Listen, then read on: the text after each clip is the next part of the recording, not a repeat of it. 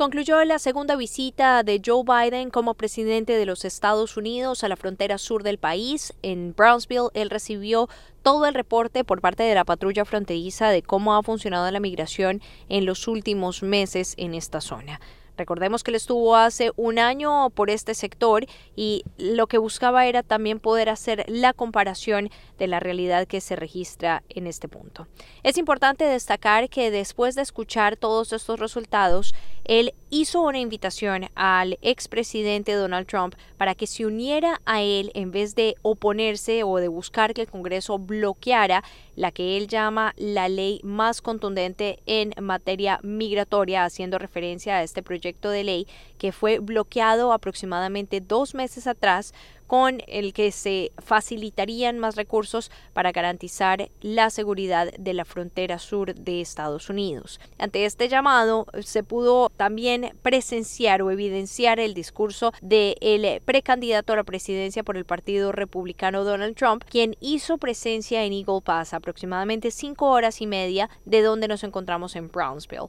Él allí también recibió un reporte del gobernador y de su operación Lone Star o Estrella Solitaria el gobernador le estuvo mostrando esos resultados operativos que se han venido registrando y también visitaron la zona de Shelby Park, ese sector que está cercado con alambre de púas, precisamente como una forma de regulación para evitar el cruce de migrantes en ese punto. Al respecto, el exmandatario destacó que hay una urgencia de abarcar el tema migratorio y asegurando que Estados Está en un supuesto riesgo de invasión, una forma de invocar la excepción que tiene la Constitución a que el dominio migratorio esté solamente en manos del gobierno federal. Desde Brownsville, Texas, soy Laura Sepúlveda de La Voz de América